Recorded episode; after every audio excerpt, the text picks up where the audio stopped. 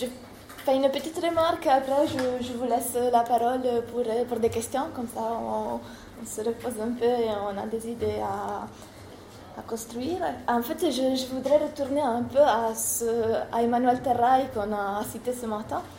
Et, en fait, que j'avais écouté dans une journée d'études il y a quelques semaines. Et, et en fait, lui, il, soutenait qu'il devait y avoir un moment de l'engagement et un moment de la recherche qui ne pouvaient pas être vécus au même moment. Parce que sinon, sinon le risque, c'était de faire de, de, la mauvaise recherche et de la mauvaise politique. Ça, c'était un peu son idée. Toujours en soutenant le fait qu'on pouvait et on devait être impliqué et retourner sur le terrain ou être engagé avant ou après la recherche. Et en fait, par rapport à, à vos interventions, j'ai comme l'impression qu'il euh, y a une sorte d'implicite pour laquelle il peut y avoir une autonomie euh, du, chercheur par rapport à son implication ou par rapport à sa recherche. C'est-à-dire que le chercheur n'est pas quelqu'un qui est un chercheur militant et qui ne peut pas mettre devant soi une fois, euh, un moment, le fait qu'il est chercheur et un autre moment, le fait qu'il est militant ou qu'il qu est impliqué sur son terrain. Et du coup, puisque j'ai vraiment l'impression que vous avez vécu dans votre recherche des moments différents dans lesquels vous, vous étiez plus impliqué ou euh, moins impliqué et plus chercheuse, et, je me demande si euh, vous avez aussi remarqué qu'il y a euh, des qu'il a eu dans vos, dans vos objectifs de recherche et dans vos regards par rapport à, à, votre objet, des basculements, des, des, changements, des changements vraiment de, oui, des glissements de, de but de, et, et, de ce que vous êtes en train de, de faire dans la recherche et les réponses que vous êtes en train de chercher. Parce qu'il y a des, liens entre les modes d'engagement et puis les modes de construction de l'objet. Ouais, si, si, après, en, en, vous lisant, en vous y réfléchissant, ça, ça, change votre approche à la recherche, le fait, le fait d'être plus ou moins impliqué ou plus ou moins militante sur le terrain. Alors après, moi, je viens d'une discipline qui est, euh, qui est l'anthropologie. Alors c'est vrai que du coup, on baigne dedans, euh, ça, on, est, on, est, on forme avec ça et on travaille avec ça. Et du coup, je pense que ça joue aussi beaucoup. C'est-à-dire qu'il euh, y a un ethnographe, il est, il est de, de, toute façon empêtré dans son terrain. On, on apprend ça, on apprend à se laisser justement prendre par la réalité, cette espèce de vacuité qui fait qu'on est saisi par le monde et puis qu'on pose des questions à partir de là. Donc du coup, ça fait partie, et tout ça est aussi très théorisé, bah, puisque vous citiez le, le, texte de Saada être affecté, euh, elle et, et d'autres, hein, mais euh, dans cette voie-là, on, très bien euh, théorisé ça. C'est-à-dire, on ne peut pas tout faire en même temps. On peut pas même dans le même temps, elle dit, être pris par le terrain et se reprendre, être impliqué, et puis et puis en même temps se reprendre. Mais il faut accepter de vivre, elle dit, une espèce de skise. Euh, on, est dans des situations où, où, parfois il y a une partie de soi qui est euh, complètement euh, pris par la, par, la situation, complètement dans la participation, elle dans, dans des, relations sorcellaires. Et puis d'autres moments, il y a une part de, soi qui veut essayer de comprendre, mais la plupart du temps, euh, mais voilà, mais ça, ça suppose qu'on diffère. Effectivement, il y a des moments où on, est dans le terrain, puis il y a des moments où on adhère complètement parce que vous vivez, c'est euh, en même temps des phases assez classiques dans un terrain ethnographique. Euh, C'est-à-dire, il y, a un moment quand on fait un terrain euh, où on a on peut pas se dire je suis un sociologue critique. Non, sinon, vous comprenez rien. De, il, faut, se laisser complètement immerger, puis essayer de, justement, pour être en capacité de se décentrer par rapport à ses propres conceptions, il faut, jouer le jeu. Et ça veut dire qu'il y a des moments où euh, euh, bah, on, est, dedans et puis du coup on épouse aussi les perspectives des gens qu'on rencontre. Euh, et, puis, et puis par contre, ben voilà, il y a, d'autres moments où on est, on est dans l'écriture on est, et, et, où on essaye de, comprendre ce que sur le moment on comprend, on comprend pas en fait. Hein. On est empêtré dans un terrain beaucoup. Donc oui, on peut pas tout faire en même temps, et en même temps, il y a des tensions, et en même temps, y compris dans ces moments-là, euh, moi, la deuxième période, je l'ai pas vécu comme un terrain. Je me suis impliquée euh, comme euh, euh, euh anthropologue engagée, ou citoyenne anthropologue, parce qu'on peut pas, au bout d'un moment, moi, je, euh, je, je fais de l'anthropologie depuis des années, j'ai soutenu ma thèse en 97. ça, ça fait quand même pas le... Et du coup, ça devient aussi une espèce de rapport au monde. C'est-à-dire que euh, c'est une espèce de réflexe qui fait que même quand vous êtes dans des situations, même dans sa propre famille, il y a des fois on se met à faire l'anthropologue, et puis ce qui veut dire une espèce de, un, regard un peu de, de, côté, où justement on, regarde les choses du point de vue de, de la confrontation des perspectives, de, donc on peut pas s'empêcher. Donc là, moi j'étais, et du coup, c'est vrai que le carnet, j'ai continué à écrire, j'ai enregistré systématiquement, par contre j'ai beaucoup d'enregistrements, donc j'ai rien fait. avec, non, avec l'accord, moi j'ai toujours été très claire. Non, c'était très clair. Je suis anthropologue. Euh, Alors justement, sous le pont du périphérique, il y avait une, thésarde qui, euh, mettait en, œuvre une vision assez romantique de l'anthropologie et de la participation anthropologique et qui du coup euh, s'est posée sous le pont du périph en, faisant comme si elle était vendeuse elle-même. Ce qui l'a mis dans des situations qui étaient au bout d'un moment compliquées parce qu'il y avait une confusion. Donc du coup, si elle, elle bifine, si elle vend euh, c'est qu'elle a besoin. Donc pourquoi elle se met à poser des questions? Qu'est-ce que c'est que ces questions qu'elle se met? Et puis quand ils se sont rendus compte qu'elle n'était pas ce qu'elle avait dit, ben, il y a des gens qui ont considéré qu'ils ne pouvaient pas lui faire confiance parce que euh, effectivement elle n'avait pas. Donc c'est moi j'ai toujours trouvé plus simple euh, de dire clairement les choses. Et puis après, ben voilà, après c'est le temps qu'on y passe qui fait que la confiance se, noue. c'est le temps qu'on passe avec les gens. Hein, mais moi, par rapport à cette dichotomie entre temps de l'enquête et temps de l'analyse, j'ai pas l'impression que ce soit aussi simple. Je sais pas, je, je d'ailleurs, j'ai pas encore commencé mes analyses, je suis peut-être à la bourre, etc. Mais je pense que c'est parce que j'ai justement besoin de savoir, en gros, où j'ai envie que ça me mène.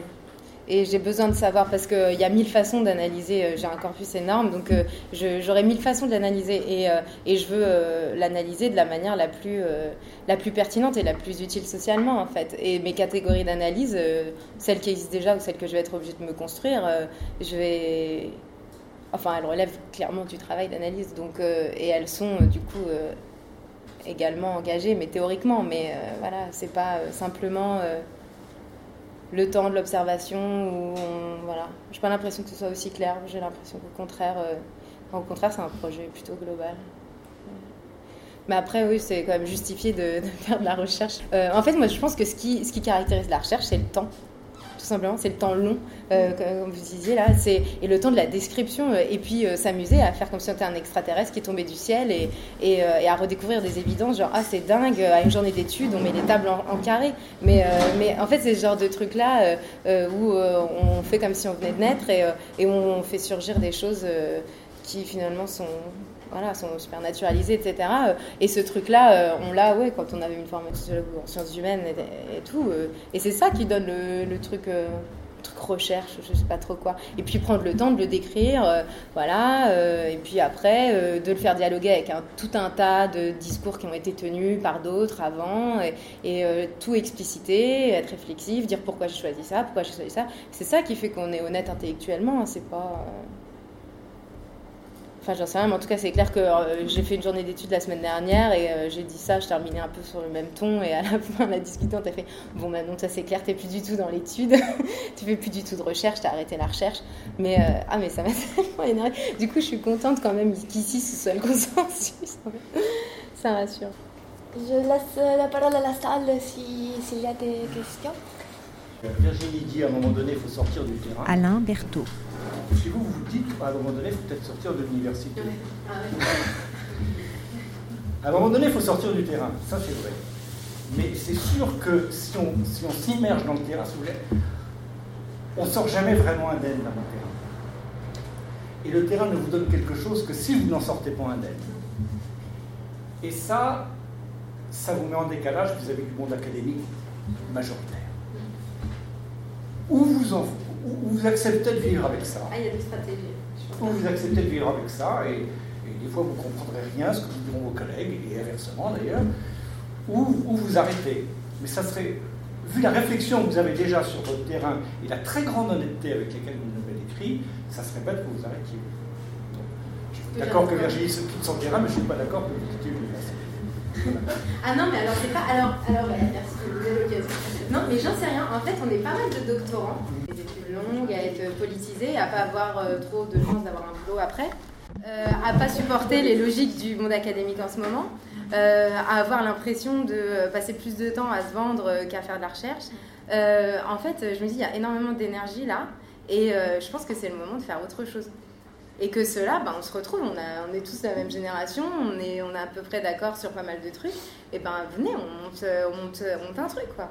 On s'achète une baraque, je sais pas où, on en fait un laboratoire euh, de recherche indépendant, euh, libre, autonome, autogéré.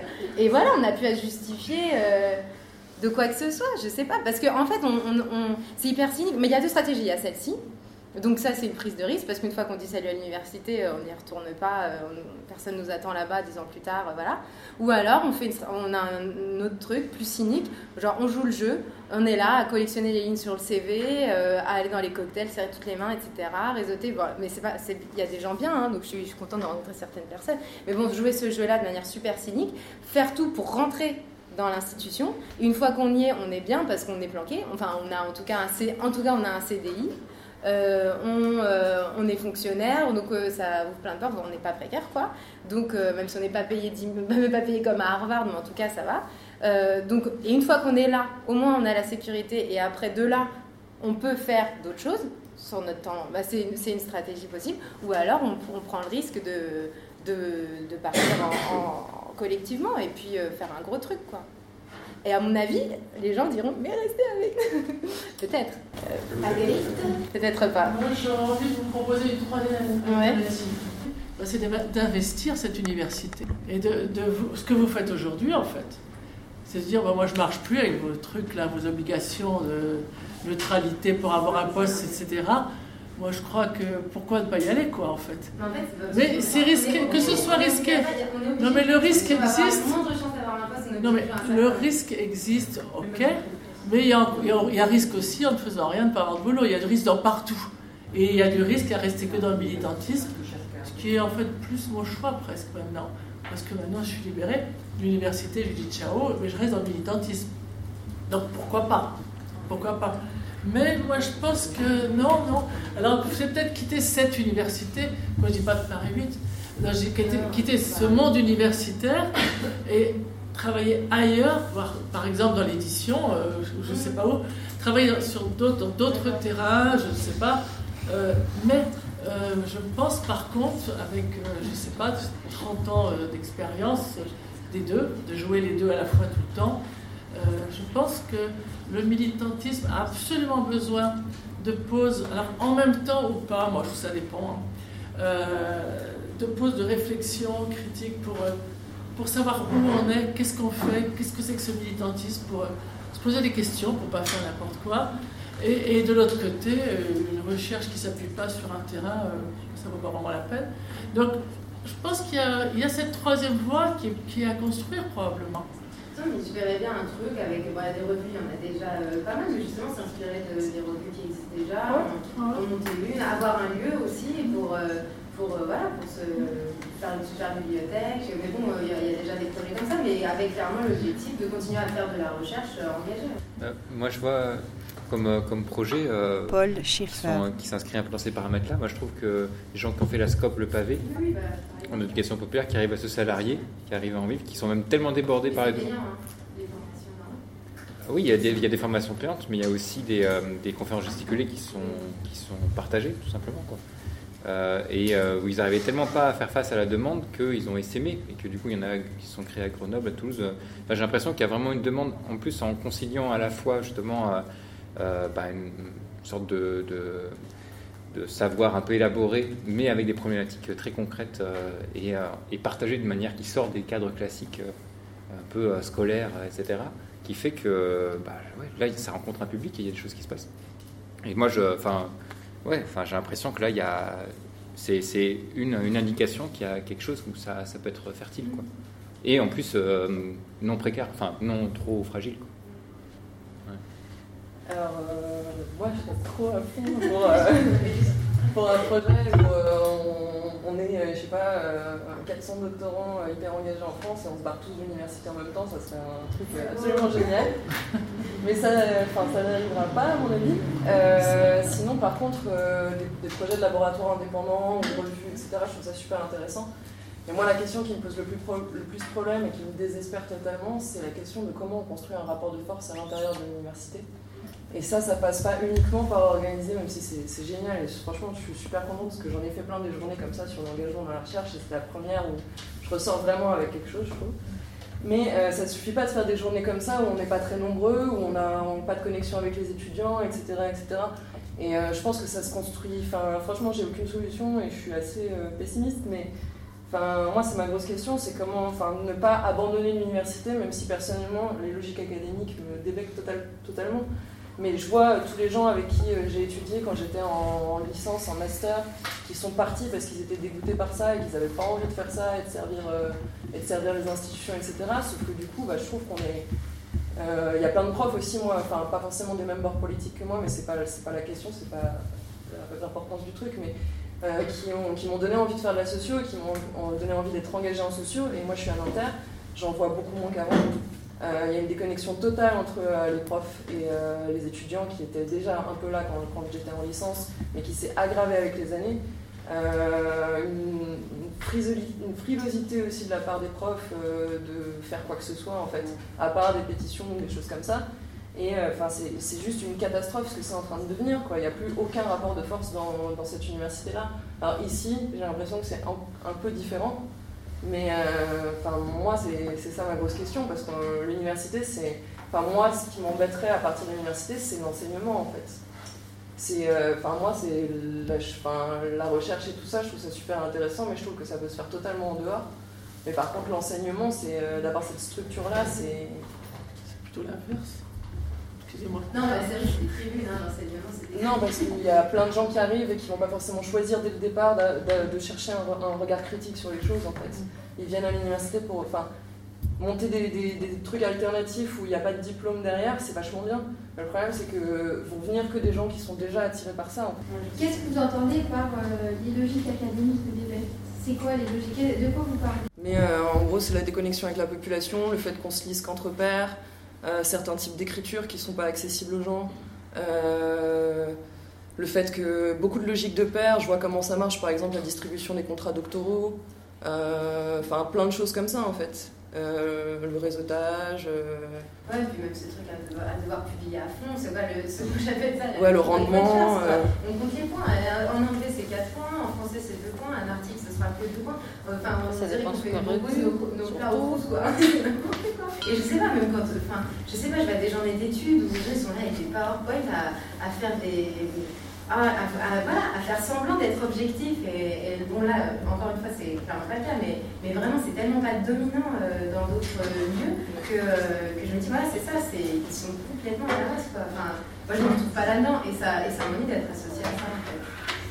Enfin, je suis pas sûre qu'en étant totalement honnête comme ça et en gros en allant euh, traiter tout le monde de je sais pas quoi, euh, c'est pas comme ça qu'on fait des amis et qu'on retrouve un peu facilement après. Hein. Donc, je sais pas si, dans quelle mesure je suis en train de Parce qu'il y a des logiques de. Euh, il y a des logiques de, des sciences humaines et sociales, il y a ce qu'elles nous apportent. Je crois qu'on est quand même à une époque où on a besoin d'avoir de, des gens qui réfléchissent à un certain nombre de, questions, parce qu'on est empêtré quand même dans pas mal de, euh, le monde est, complexe euh, avec beaucoup de gens qui, parlent beaucoup mais qui ne s'entendent pas absolument pas absolument pas. Donc en même temps c'est-à-dire qu'il ne faut pas jeter le bébé avec l'eau du bain c'est-à-dire qu'il y a en même temps euh, ces logiques d'intelligibilité de connaissance de compréhension du monde qu'il faut à mon avis préserver et, et auquel il faut être euh, c'est comme tout ce mouvement postmoderne qui a balancé les valeurs des Lumières, et puis aujourd'hui on se rend compte que bah, c'est bien dommage, parce qu'il y a un certain nombre d'idées qui aujourd'hui nous seraient bien utiles aussi, euh, mais, qu'il faut être capable de, de peut-être euh, de remettre sur le chantier, de, se remettre à l'ouvrage, mais qu'on ne peut pas tout balancer. Et puis il y a ce que devient l'institution. il y a la façon dont notre université est complètement bouffée par des logiques néolibérales, la, façon dont ça devient effectivement un lieu où euh, ou même le chercheur va devenir un entrepreneur de, lui-même, ou euh, la recherche devient euh, des juges de CV, l'occurrence, ou ce qui, ce, devient important, c'est le nom d'article que vous avez écrit et pas du tout le, contenu des articles. Ça, c'est pas. C'est-à-dire, qu'est-ce que vous mettez derrière le mot quand on dit l'académie d'un côté, puis la vraie vie de l'autre? Moi, c'est des dichotomies qui me gênent un peu parce que on ne va pas avancer avec ça. non, mais c'est il, faut, il faut, et je pense qu'il y a quand même des choses dans la recherche. moi, j'y crois vraiment très fortement. La recherche en sciences humaines et sociales. Euh, euh, euh, doit préserver un, horizon, c'est extrêmement important socialement et, justement parce qu'on peut-être on est militant, on, doit garder cet horizon-là.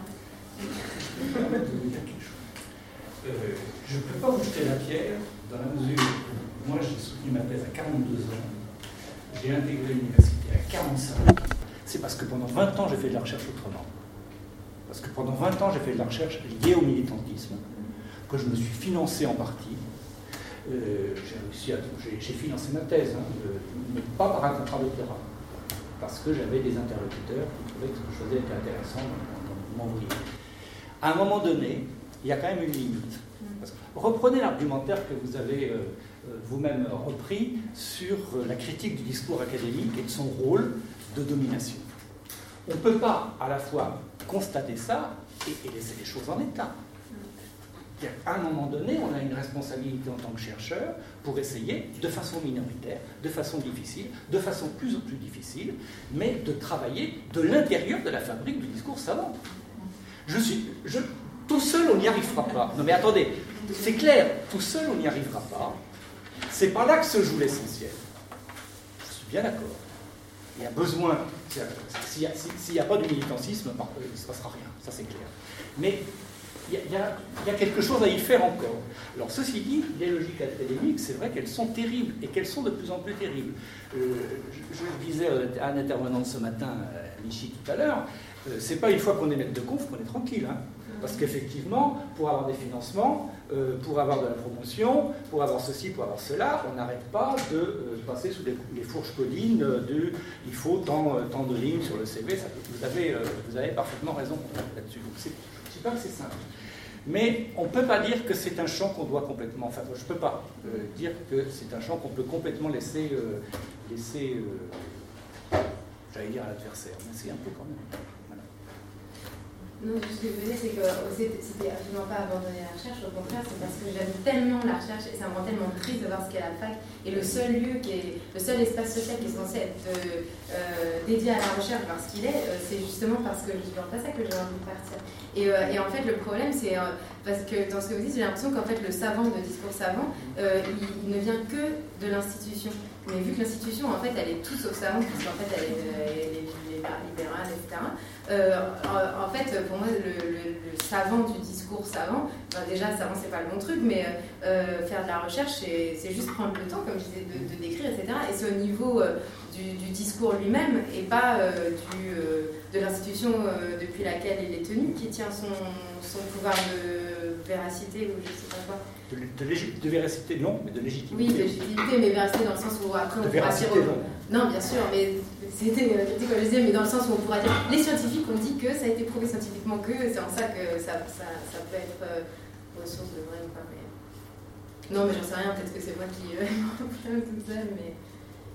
Non, moi je pense qu'en fait, le problème c'est qu'on ne peut pas déconnecter l'université du reste du monde. L'université est un des lieux où ça se joue. Et vous le dites vous-même, moi, moi, je viens du monde associatif, je suis allée vers l'université après. J'ai fait plutôt comme toi. Quoi.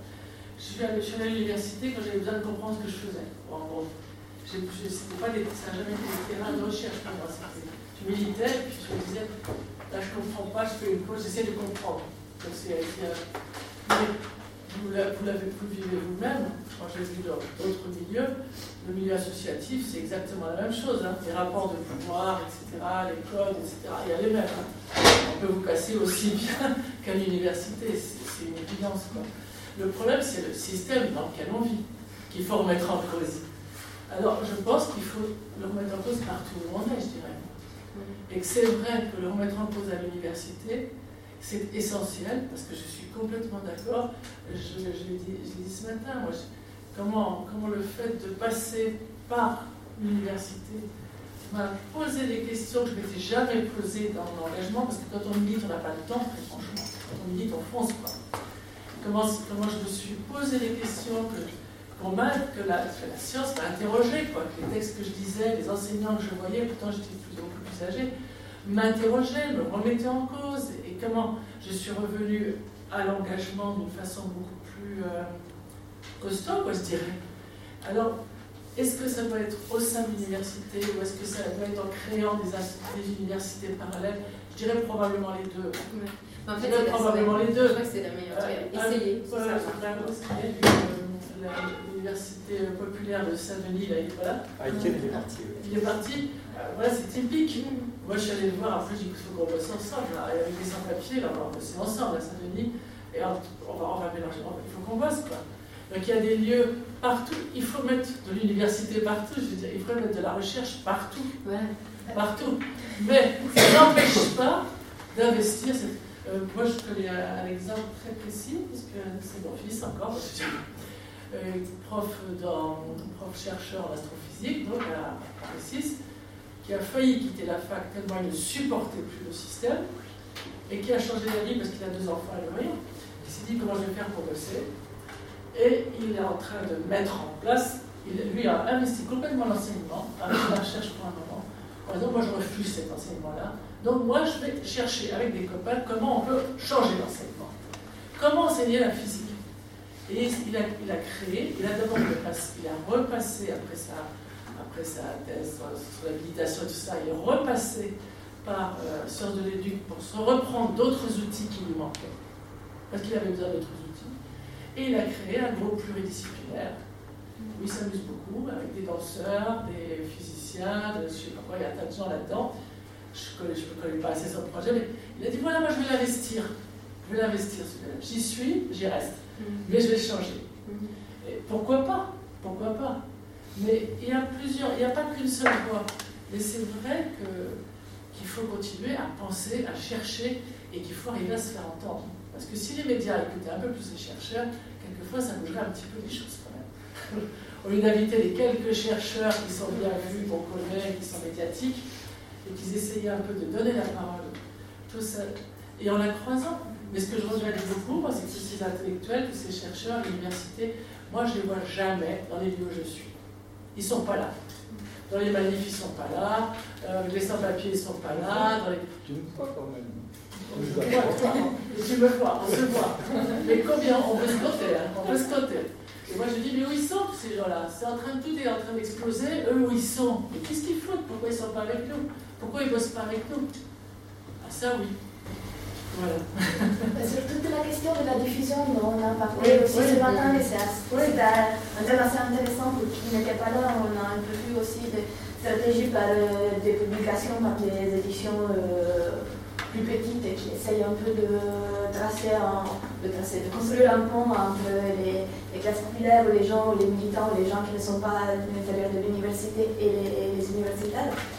Et par rapport à tout cela aussi, il, y a une nouvelle expérience qui pourrait être intéressante en ce qui concerne les mouvements sociaux. C'est une plateforme qui s'appelle Open Movements. Euh, et en fait, l'idée, c'est vraiment d'essayer de réfléchir aux mouvements sociaux en essayant un peu de, construire un débat public avec les, militants même ou les gens qui, sont, intéressés à, cela. Et du coup, euh, que ça se fait sur Internet, mais ce sont des autres et c'est des sociologues qui ont lancé. Et c'est des sociologues euh, qui ont lancé avec l'envie d'amener aussi des militants et des, citoyens à réfléchir. Après, je pense qu'il faut aller voir, parce que moi je ne suis pas encore allé voir ce que ça donnait, mais il faut justement aller voir si c'est uniquement la mise en ligne d'articles euh, ou s'il y a une recherche euh, bah, le rendre accessible par exemple. Juste deux remarques, une qui va, aller à contraire de ce qui est plutôt dit là, une qui va aller dans, ce sens-là. Mais c'est juste vraiment deux, remarques euh, comme ça. C'est depuis tout à l'heure on fait la, critique de l'université sur des choses, j'ai rien à, y redire. Euh, mais ce qui manque, c'est aussi la critique du militantisme. Enfin, moi, le parcours, mon parcours, c'est celui à la base d'un militant d'extrême gauche, de parti, qui finit par quitter le parti et trouver un militantisme plus dans l'élection populaire que l'extrême droite ou d'autres formes de militantisme. Euh, au, final, je pense que c'est le cas de beaucoup de doctorants, par ailleurs, de notre génération, euh, qui, ont été socialisés politiquement dans les mouvements lycéens des années 2005-2006 euh, ou avant, les mouvements étudiants, LRU, peu toute cette période-là où on s'est investi politiquement, on s'est retrouvé à un moment donné devant une impasse. Enfin, mon, mon parcours, c'est typiquement ça, et je crois que c'est pour des potes à moi, c'est souvent très ça. On s'est retrouvé devant une impasse politique qui est que ça n'allait pas plus loin et que bah, la période actuelle, qui est une période de crise, y compris de crise politique et de crise du mouvement social, où il n'y a pas de perspective qui s'ouvre, et au final on recycle euh, notre expérience politique dans l'université. Si on fait ça, c'est pas pour rien, c'est aussi que dans le milieu militant, on, y voit bien les contradictions et que du coup, on parle de critique de l'université, etc. Mais ça serait juste impossible en fait de quitter l'université, à mon avis, parce qu'on y retrouve en fait quelque chose qu'on avait dans le milieu militant. Et je pense que tous ceux qui cherchent, moi je travaille sur des mouvements sociaux plutôt de droite, donc euh, c'est encore un cas particulier, mais tous ceux qui travaillent sur les mouvements sociaux plutôt de gauche, plutôt proches euh, de nous, on sait très bien qu'en termes de déconnexion, ce qu'on disait sur l'université, en termes de déconnexion euh, entre notre objet d'étude et les classes populaires, les militants sont pas mal non plus. Quoi. C'est- dire, et finalement, moi je serais plutôt dans le sens de dire au contraire, il faut rester à l'université, il faut, faut y être à fond, et pareil sur l'enseignement, quoi. Qu'au final, j'ai l'impression que l'université est beaucoup mieux connectée que, que les militants. Le son classe populaire, c'est triste, mais c'est triste malheureusement. les- C'est un fait. Voilà, on est dans universités de masse euh, en France, encore heureusement euh, aujourd'hui. euh, finalement, il est des fois plus connecté. Et le, la chose qu'il voulait plutôt défendre, c'est quoi? J'ai oublié ma, deuxième remarque, c'est pas très, pas très intéressant. rien de plus, mais moi aussi, dans mon parcours, j'ai eu l'impression que finalement, je me suis retrouvée, de retrouver des proches dans l'université, euh, parce que je suis dans mon labo avec de nouvelles personnes, après, c'est aussi bon. Et même si j'ai plein de questionnements sur, sur, euh, l'institution et euh, je ne voyais pas du tout être universitaire dans ma vie, j'ai pas du tout ce parcours-là à la base, effectivement, ce qui me fait rester, c'est encore de me dire, bah, la proximité de gens qui sont aussi militants tout en étant chercheurs et, et qui. oui, des gens qui réfléchissent et effectivement, je crois que c'est hyper important de penser aussi sur ces termes-là. quoi. C'est aussi pourquoi est-ce que cette génération-là n'a pas trouvé sa place dans, dans les organisations militantes Voilà. J'ai- retrouvé- rien de plus, mais c'est. J'ai retrouvé ma, ma deuxième remarque qui est toujours dans, le même sens de se questionner sur euh, enfin, qui on est, etc. Sur, euh, enfin, on a parlé de l'université libérale, etc. Mais il y a, il y a un truc qui n'a pas été dit tout à l'heure, c'est qu'on parle de terrain politique, on parle de terrain extérieur. Il y a un terrain politique dont on n'a pas discuté, de, je n'étais pas là ce matin, je ne peux pas venir, mais depuis une classe après-midi, c'est l'université elle-même. Alors là, on commence à en parler en termes de pédagogie et de recherche, de concepts, de, de bataille dans le champ intellectuel, bataille conceptuelle, etc. Mais on n'en a pas parlé en termes de euh, mobilisation sociale à l'intérieur de l'université. Pourtant, on sait, par exemple, on a l'exemple, qu'il y a des choses qui bougent. Par exemple, si ça a été créé, c'est pas parce que euh, d'un coup l'institution s'est dit ah, tiens, si on, a laissé une, si on allait laisser une place aux gauchistes. Non, c'est parce qu'il y a une mobilisation sociale derrière qui a fait que ça transforme aussi l'institution. De quoi En a été non bien sûr, bien sûr, mais c'est juste pour dire qu'il faudrait aussi se questionner sur euh, comment est-ce qu'on mène des batailles, euh, pas qu'intellectuelles, mais aussi sociales dans, dans, dans l'université aussi. Il y quoi. a une grande limite quand même. C'est les- les- Le mouvement des, des, des- en CDC, là, ils sont, sont vraiment vachement battus. Oui. Il n'y a pas eu de soutien, et moi le premier. Moi, j'ai- J'étais à- je parlais de à ce moment-là, je n'ai pas vu, mais j'ai j'ai pas l'impression en effet que ça n'avait pas de. Oui, Virginie, au moins, euh, n'a pas fait le rapport pour euh, que les municipalités puissent plus facilement euh, éliminer les bifins. Parce que moi, dans, dans ce que j'ai vu en tant qu'ethnologue, euh, j'ai assisté au contraire. Euh, j'ai commencé un terrain d'ethnographie dans les milieux dits néo-ruraux en 1972. Je suis resté dans ce milieu euh, euh, jusqu'en 1986. Après, je suis passé euh, en Amazonie. Mais vers 1979-1980, tout à coup, moi, ethnologue, mais ne m'affichant pas tel et vivant chez les ruraux, je vois débarquer un couple de sociologues. C'est Daniel Hervieux et. Non, Bertrand Hervieux et Daniel Léger. Et euh, je, ne- leur dis pas qui je suis, et je les observe en train de faire euh, les sociologues euh, chez les néo-ruraux. Et euh, longtemps après, en discutant dans des milieux écolos, j'apprends que la carrière de Bertrand Hervieux, et je suis stupéfait d'apprendre qu'il a été président de l'INRA, et ensuite par une association qui s'appelle, je crois, ASPRO, une association qui milite pour l'utilisation de substances peu préoccupantes. Donc il y avait une polémique sur le purin d'ortie ou les associations euh, pour la liberté des semences. Ces, gens-là me disent, au ministère, notre plus grand ennemi euh, qui lutte contre nous, euh, c'est Ber- Bertrand Hervieux. Donc euh, j'ai été stupéfait de voir que on peut être sur un terrain et avoir si peu d'empathie vis-à-vis de ce terrain pour se constituer en, en ennemi, un petit, peu, un petit peu comme si vous, vous aviez fourni des, arguments pour euh, éliminer les, bifins. Enfin, moi, je trouve que ce, parcours, euh, euh, alors je ne sais pas si ça se justifie par carriérisme, plus d'argent, gagner, avoir des places et tout ça, mais c'est stupéfiant d'avoir ce- cet itinéraire. Et après, bon, ben, j'avais, pour dire, j'avais été formé par, des gens assez militants au début des années 70, c'était Robert Jolin et, Pierre Clastre. Et donc en Amazonie, pareil,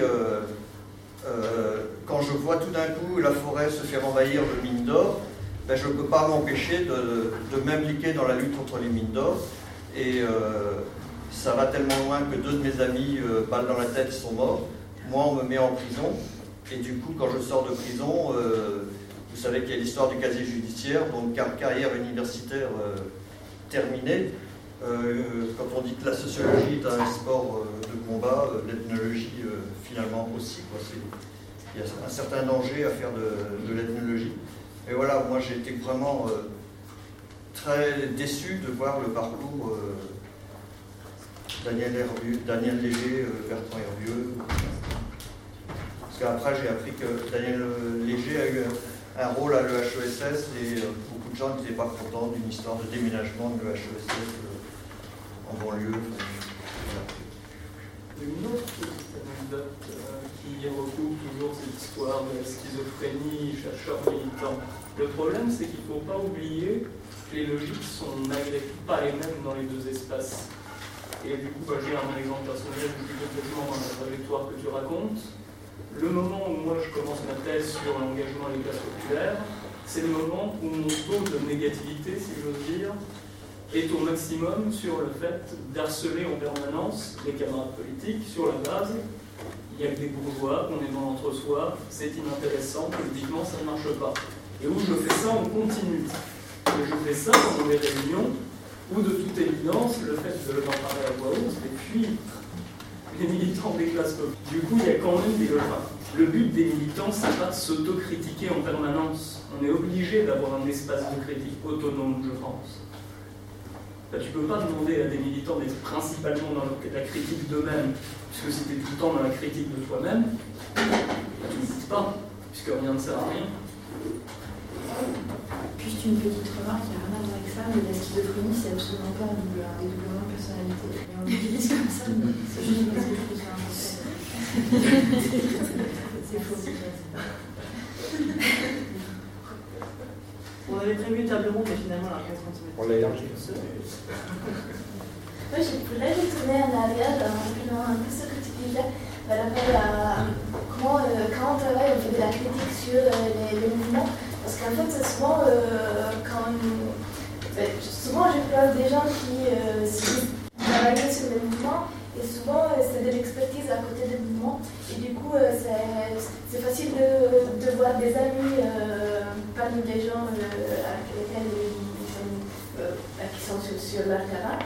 Le problème, ça, arrive quand on est en train de, faire des analyses sur le mouvement même. Et c'est le cas, par exemple, euh, de l'étoile, de, Julien avant. Et, là, je me demande jusqu'à où on est censé de, critiquer.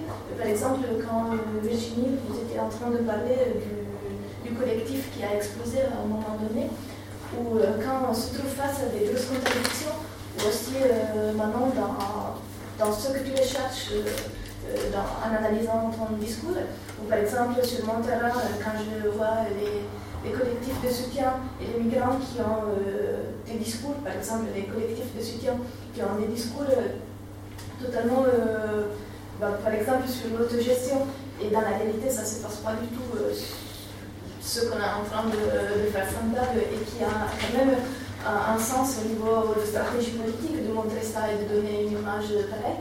Et là je me demande alors quel est le rôle, jusqu'à où on est censé de voilà, comment faire avec notre, euh, nos orientations politiques, euh, la stratégie politique qu'on veut mener sur, sur, sur, l'objet et euh, l'envie quand même de faire de, l'analyse et de trouver, de, critiquer aussi pour, pour, faire quelque chose pour le mouvement même et pour utiliser notre travail. voilà, peut-être pas pour le mouvement même, mais pour, pour construire des des réflexions euh, pour les mouvements plus larges et pour les autres expériences ailleurs qui peuvent apprendre. C'est des questions qu'on se pose quand on commence à rédiger sa thèse, hein, c'est ça Même au moment d'analyse, du coup, c'est vrai qu'avant même d'analyser, je pense qu'il faut qu'on ait une stratégie, euh, parce que tu dis là, hein, c'est pour ça que mais le problème, c'est qu'avant d'analyser, tu n'es pas confronté à cette question aussi. Bah oui, c'est ça, ça c'est en permanence en fait. Et ça à des questions qu'elle n'avait pas du tout prévues. Face à des choses qu'elle a observées sur le terrain qui n'étaient pas du tout prévues. Et euh, moi, je sais pas, c'est clair. Alors, j'ai pas de réponse. C'est des questions qu'on a posées sans arrêt, je crois. Mais j'ai toujours été étonnée, euh, sur tous les terrains que j'ai pu faire, quand j'ai restitué les travaux, euh, de, la lecture qui en était faite. C'est-à-dire qu'on on peut, on peut se dire on a une stratégie, c'est une stratégie scientifique, une stratégie euh, politique, euh, mais à partir de, cette ligne qu'on se donne, on, va faire le tri euh, entre ce qu'on écrit, ce qu'on laisse en euh, et puis on, en- on œuvre toujours un peu une censure, en fait, euh, consciente ou inconsciente, mais elle est toujours à l'œuvre. Et puis, euh, euh, et puis en fait, la lecture de, des gens de terrain, euh, et puis ce qu'eux retiennent, et puis ce qui les gêne. Dans bien des cas, on est très étonnés parce que qu'ils sont gênés par des choses qu'on n'avait pas du tout anticipées.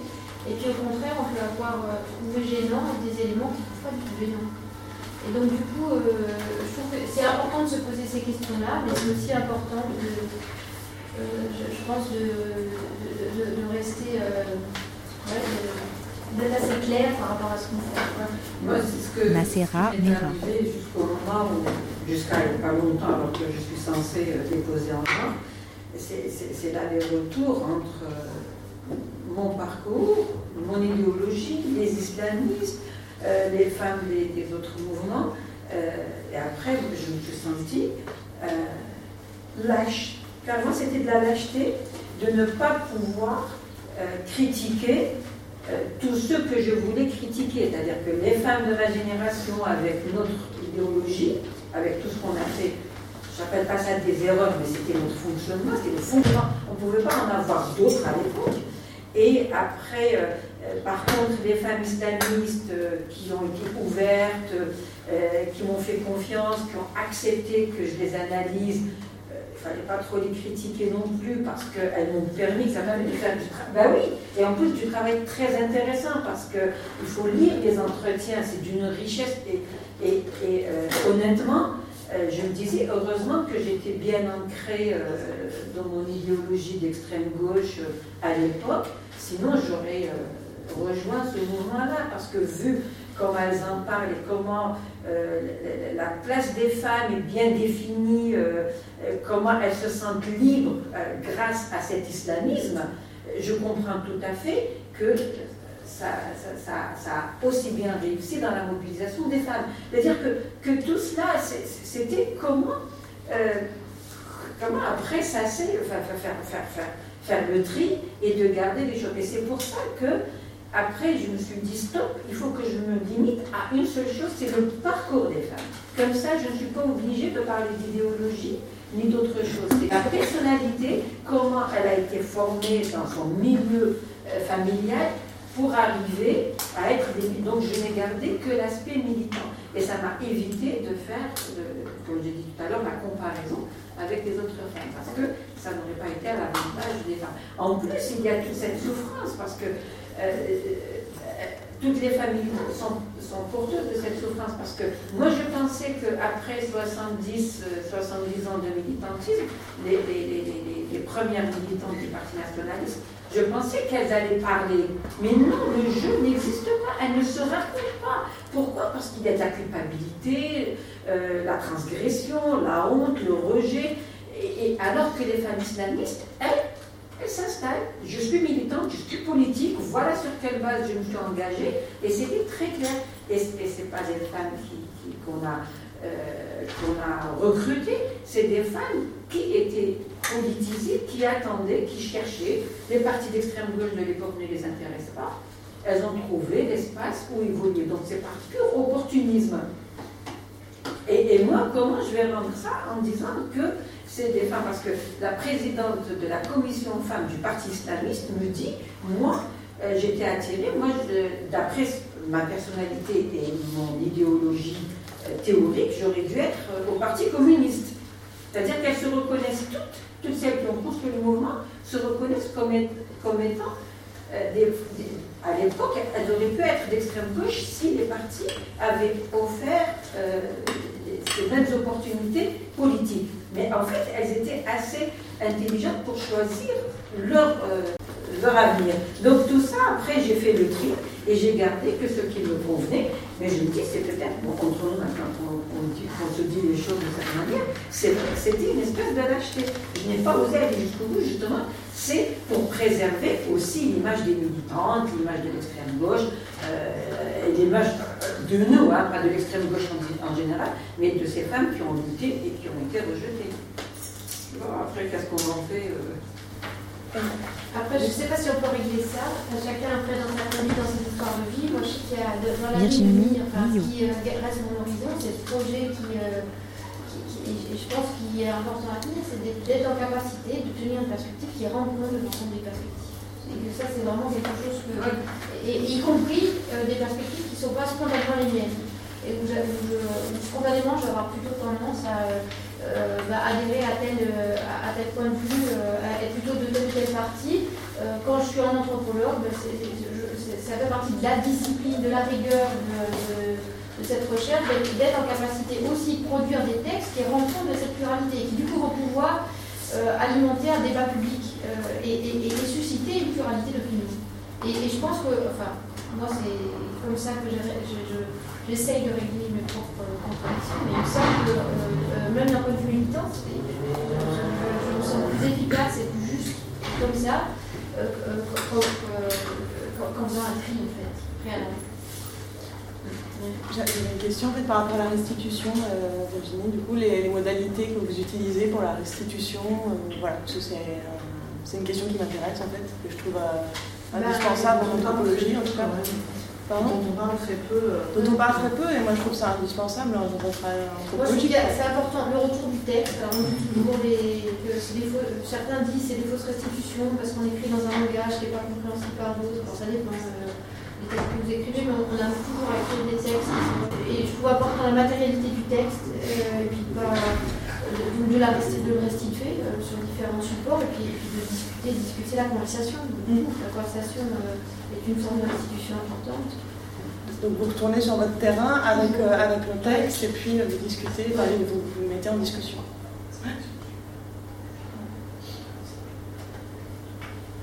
Mais c'est pas Enfin, moi, du coup, si je peux témoigner de la tentative de restitution, ben, c'est très particulier, mais moi, je, je travaillais euh, sur, à Tunis et j'ai voulu faire une restitution de ma recherche, mais qui est c'est compliqué parce que c'est pas euh, forcément tout de suite, ça ne semble pas forcément utile, parce que je travaille sur les usages de la vidéo dans le processus révolutionnaire tunisien. Et euh, bon, dit comme ça, euh, on ne sait pas à quel point ça peut servir, pas forcément les luttes, mais en tout cas les Tunisiens par exemple. En tout cas, j'ai tenté de faire une institution que j'ai organisée avec le soutien d'amis là-bas, en faisant en sorte que ce soit pas dans un cadre universitaire, parce que ça me plaît beaucoup. Et en fait, ça a été un échec euh, parce que personne n'est venu. Et après coup, en discutant avec euh, donc ses amis, euh, j'étais venu exprès, j'avais vraiment fait cette démarche-là, et en discutant, je me suis dit, c'est fou quoi, alors que je, connais beaucoup de monde maintenant, et que même ces gens-là qui m'avaient dit qu'il y en a, ils sont pas venus, enfin bon, c'est très bizarre quoi. Et on m'a dit, bah, la première chose, c'est que on n'est pas du tout habitué, que c'est pas normal en fait, parce que surtout en Tunisie, ils ont pu dépouler tellement de chercheurs depuis 2011 que les gens viennent, ils repartent et puis on n'entend plus parler. Donc là, quelqu'un qui revenait, c'est super bizarre. Et puis en fait, finalement, le fait que ce soit pas dans un cadre universitaire, et eh ben, euh, probablement ça a fait que les gens sont pas venus. Et donc moi, au final, on m'a dit, tu aurais dû faire ça à la fac. Et donc c'était fou, quoi, parce que j'avais fait tout pour que ce soit pas à la fac. Et finalement, je pense que je vais le refaire à la fac. Et, euh, J'ai assisté à quelque chose d'assez exceptionnel comme ça, euh, à une soutenance de thèse, la thèse de Yann Benoît. Alors, ce n'était pas sur le milieu militant, mais qui a travaillé sur les SDF cancéreux de la maison de Nanterre. Euh, soutenance de thèse dans un amphi de la Sorbonne. Les SDF cancéreux de la maison de Nanterre avec lesquels il avait travaillé depuis 4 ans étaient dans la salle. C'est-à-dire qu'ils pouvaient assumer le discours académique devant, euh, et ça leur disait quelque chose aussi. Euh, du coup, ça, ça a pesé sur la tonalité du de thèse, c'était très bien. Mais euh, quand on arrive à ça, c'est formidable. Être capable de, tenir un discours académique qui soit audible et acceptable par ceux avec lesquels on a travaillé.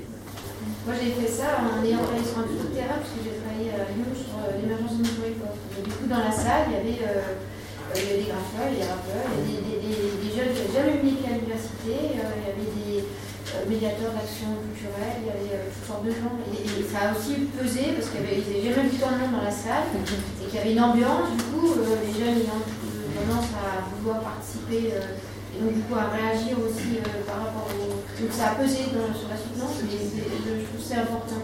Et effectivement, c'était euh, une forme de, retour en fait.